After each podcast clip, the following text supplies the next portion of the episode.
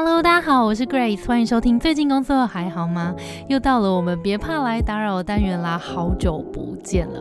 最近这几个月呢，我们有好多好多的专访，虽然好像比较少有这个单元的节目了，但是听众的回馈们，我们都有认真的看。像是前面有几集的节目，其实都是应应观众的许愿的。譬如说像第九十八集生小孩是选择不是义务，九十九集从面试到裁员，在美国戏骨求生的我只想活。下去，第一百零二集的活动产业有没有质押发展性呢？其实三个都是应应听众许愿来做的内容，所以。不管你在职场上有任何的问题，都欢迎填写表单告诉我们。有适合的问题，我们就会再把它集结成这一集节目，再别怕来打扰，来一起回馈。那不然有一些我觉得可能更适合由其他来宾来分享的话，我们会我们也会来邀请到适合的来宾。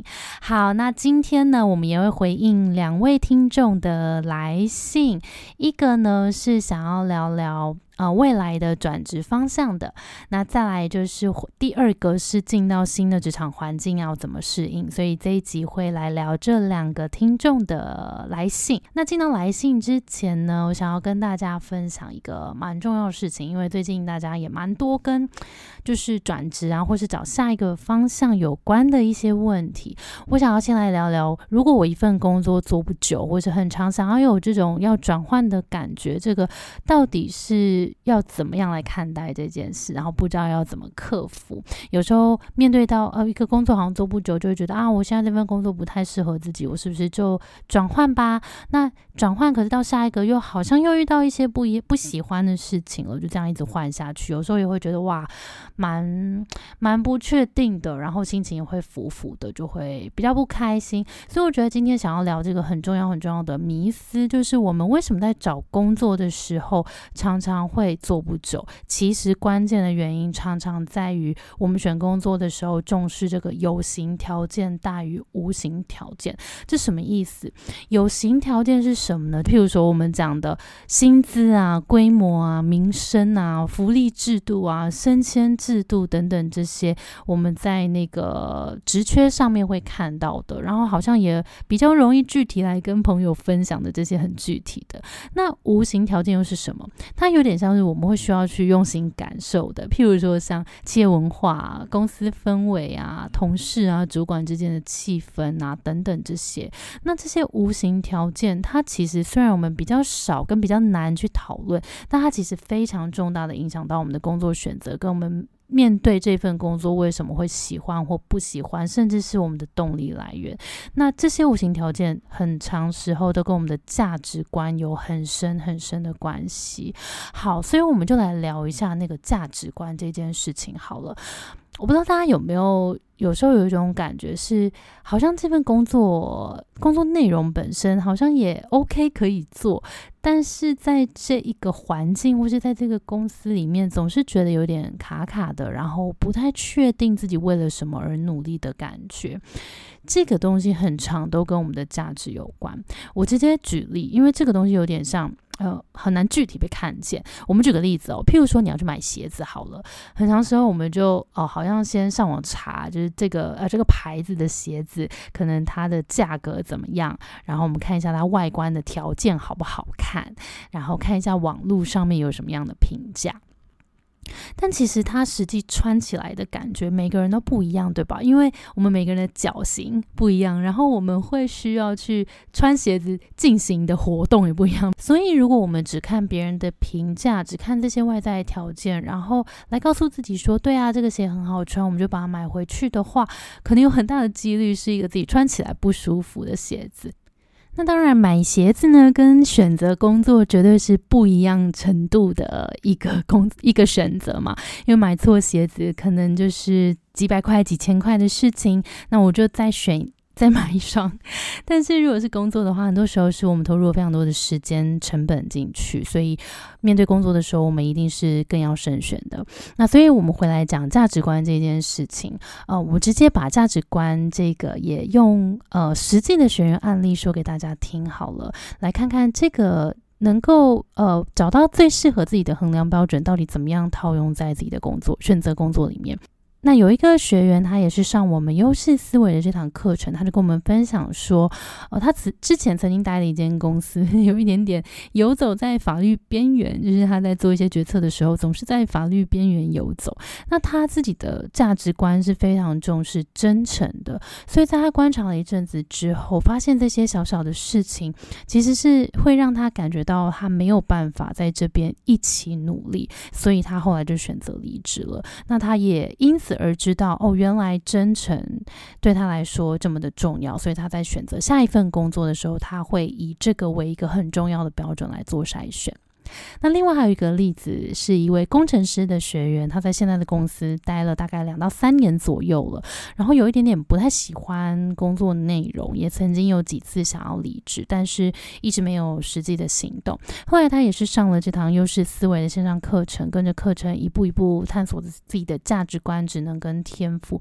后来在盘点之后，他发现其实目前公司的价值观和他重视的事情，其实有蛮多是相符合的，所以他。后来就在好好的思考着这件事情之后，他发现，哎，虽然我好像有一些部分的工作内容没有那么喜欢，但是它符合我的价值观，他就觉得，哎，我好像可以再继续努力一阵子了。所以从这两个故事就可以听到，当我们跟一间公司的价值观符合的时候，我们在做事情就会更有那种想要一起打拼，然后觉得自己工作更有意义的感觉，将来也会更有动力，因为你是在为你重视的事情而工作。那当然相反的，如果你的价值观和你的公司冲突的时候，就比较。难去真的做到这种无条件的支持了。但下班就会有一种啊，我好像不太属于这里，然后有时候会有一种格格不入，甚至有一种我到底是为谁而忙的感觉。所以在找工作的时候，价值观真的非常非常重要。那当然，这里不是说我发现价值观不合，我就要马上换工作。但是如果我们更了解自己，就会。呃，更有机会在下一份来打造更适合自己的职业。那话说回来了，到底要如何厘清自己的价值观呢？这个时候就很重要了。我们可以来回想过去的工作中，有没有哪一些是我认同或不认同的地方？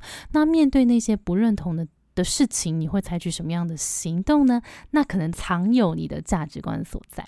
那如果自己回想觉得有一点点困难的话，那就可以参考我们的优势思维线上课。这堂课其实不止在讲盖洛普跟天赋怎么帮助我们的工作，里面我们也有呃价值观的探讨、职能的探讨，那协助大家做一个职场定位之后。再透过里面有很多的教练问答、灵魂拷问，带你一步一步的梳理思绪和过去的经验，让你身上这个无形的优势和价值观更具体，也可以帮助你找到下一步更适合你的方向。好的，以上如果有兴趣的朋友，赶快到节目资讯栏去看喽。不管你是想要再给我们更多的呃你的烦恼，跟我们分享你的烦恼，或是想要对优势思维这堂课有更多的认识。好，接下来我们就要赶快来回答学员的两个问题了。第一个呢是朵琳小姐，她在财团法人担任人事的职位，她说。很感谢你们每一集的 podcast，每次听都让我有满满的收获。目前三十七岁，原本在这个机构从事会计两年半，后来出纳退休之后，我就转职成为出纳一年半。那那个时候转任出纳是做出纳，然后再加上另一半是。人事计算薪资的工作，我先整理一下，就从会计转到出纳，那个时候不只是做出纳，还有一半做计算薪资。那后来一年半之后，公司希望职务工作内容划分更清楚一点点，然后也因为人事离职了，所以行政主任对我。抛出了橄榄枝，希望我能够转任人事，并且我也答应了。目前做了半年的时间，发现自己似乎越做越不开心。我其实不清楚自己不喜欢的是这个职务内容，还是主管的处理方式，让我很困扰和困惑。我很想要离开这个职场，再去看看别的职场，但真的要提离职的话，又没有办法说出口。我的内心很矛盾，也很挣扎，不晓得是来自于离开舒适圈对未来的不确定感，还是因。因为我自己当初的选择错误而不愿意离开，目前想要尝试往别的职业方向学习，像是去 Python 城市入门课程。好，呃，从这个故事里面呢，朵琳，朵琳辛苦了，就是感觉在这里面有很多的转换。那这些转换有时候也不是来自于自己主动想要做的转换，听起来是有很多的机会出现，然后公司可能也对你有这样子的需要，所以你嗯，就因为公司的需要来去试试看。但是在这些别人的给你的机会当中，好像越换越没有。呃，没有没有动力的感觉，然后现在有点想在思考，说我是不是直接一个大转换来去学城市语言？好，我觉得这个这个案例呢，我觉得首先要来回来思考的一件事情是，当初你选择这份工作的原因是什么？那现在这个原因是不是还在？譬如说，假设在这边你是希望有更多的，呃，可能对社会。或是一些议题的贡献，还是说，其实你是对会计这个工作是呃擅长并且喜欢的？所以当初你选择这份工作，是因为这个产业，呃，这个工作本身全部在做的这个整个方向，还是说是你的工作职务内容，像是会计？那现在这一个当初喜欢的原因还在不在？有没有可能往当初喜欢的这个原因再靠近一些些？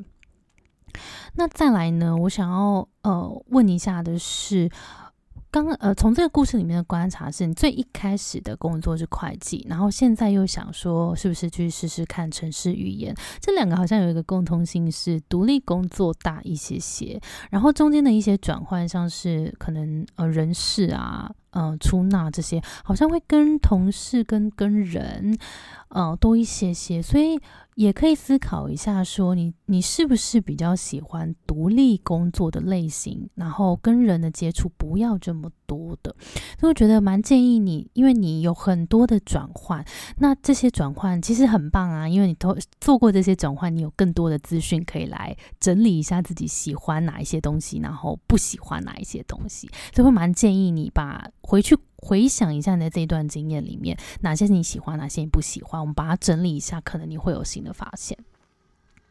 那再来呢，也可以同时回想一下，主管有没有哪一些处理方式是让你受到影响，然后你不太喜欢的？那你有没有希希望他可以怎么做，让你可以更顺利的跟他合作？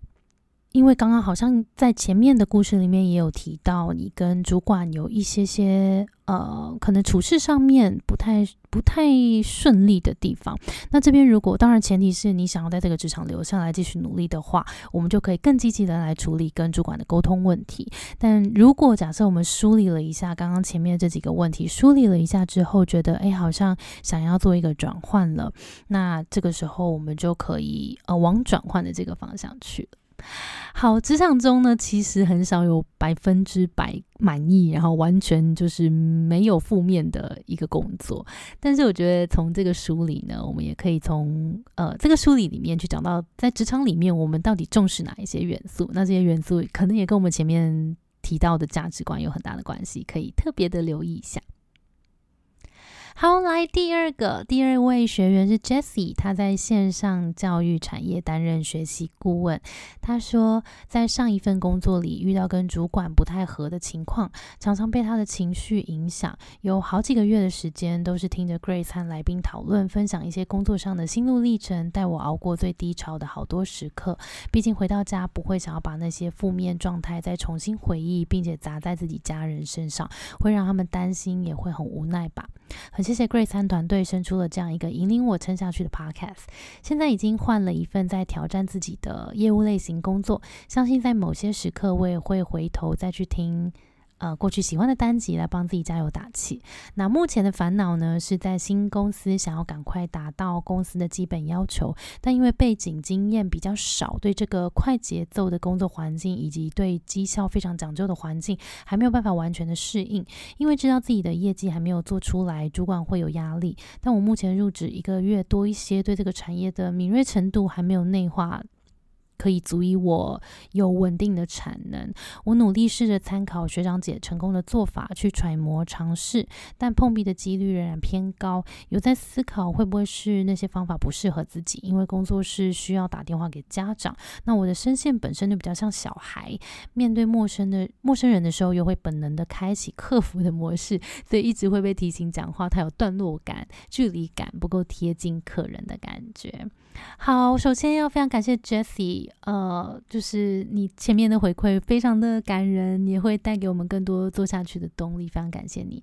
那中间也就也想要跟你讲一声辛苦了，但是也很替你开心，就是在过去做一个转换了，然后为自己做出了一个这个很重大的决定，然后也实际产生行动了。那当然，我们要做跨领域的时候，难免在一开始都会感到非常的。呃，困难跟不适应，这个非常非常的正常。但是我想要你回想一件事情哦，跨领域这件事情本来就非常难了。但是你从学习呃线上教育产业、学习顾问变成业务，你做了一个好大的转换。那其实你在面试的时候，你已经拿到这份工作啦，超棒的，因为你过去。的确也没有相呼应的工作内容，但是我相信你的主管一定看到了你某个特质，才会让你开始这份工作嘛，对不对？所以呃，当然我知道我们进到新的工作，一定都会想说，哇，我一定要努力，然后让大家看到我这我的表现。通常在最一开始也会希望自己的表现不要让大家失望，但是呃。我们慢慢来，因为跨领域本来就是一件难的事情，所以我会蛮建议你第一步先不要急，然后多学、多请教、多练习。刚好可以跟你分享，我在过去有一份工作也是刚好转业务的时候，那时候我们也会蛮需要做一些呃打电话的，但我也会 偷听别人怎么讲，就是因为大家可能都在那边讲电话嘛，你会听听看。别人是怎么样来来说服客人的？譬如说，诶，他是不是在开头的时候会多做一些询问吗？还是多做一些打招呼吗？还是让他感觉到特别照顾吗？还是会跟他分享一些什么样公司特别的资讯吗？那这些譬如说优惠资讯，我应该要在一开始就出来，还是我后面再出来？还是我针对不一样的客人，我可能要给他怎么样不一样的资讯等等？我觉得这些都是我那时候觉得很有趣，会去偷听别人的。那再就是休息时候。也很建议你可以，呃，请教一下大家，就是面对不一样的人的时候，通常会有什么样子不一样应应策略？因为我觉得业务工作有趣的地方也在这里，就这个好像比较难有一个 SOP，因为。面对不一样的客人，我们好像会需要给他一些不一样的资讯跟步骤。我觉得这个也是可以多做观察跟练习的地方。那再来第二个，我觉得呃也很建议你利用自己的特质来找到自己的沟通风格，因为每一个人的沟通风格都不一样。如果你去看那些 top sales 啊，我最近就是也有机会进到企业内训，然后去带一些不同的团队，我就发现其实。业绩要做得好的 sales 也没有一个固定的样貌，诶，有些人是他非常的天生很活跃，很会交新朋友，让人家觉得哇，我完全不需要破冰这种。然后也有是那种很诚恳，然后很细心贴心，让人家觉让客人觉得很可靠，可以。跟大家分享很多事情，然后又因为很信任他而跟他购买的，就是各种各样。所以呃，我会建议你找到你自己的。刚刚你有透过前面的分享，有讲到你很常开启这个客服模式。那这个客服模式，我相信可能也会倾向比较是贴心，然后因为知道对方的需求，来找到对应的解法给他。所以如果是这样的话，我觉得找到自己的这个这个沟通风格也是很重要。所以多练习，然后找到自己的风格。那如果你你对于呃找到自己的沟通风格有兴趣的话，其实优势思维这堂课也会透过天赋让你找到你适合的样子。那其实我们今年也会有一个新的课程跟。从天赋找到沟通风格，跟帮助大家更多的职场应用情境有关，也可以敬请期待一下。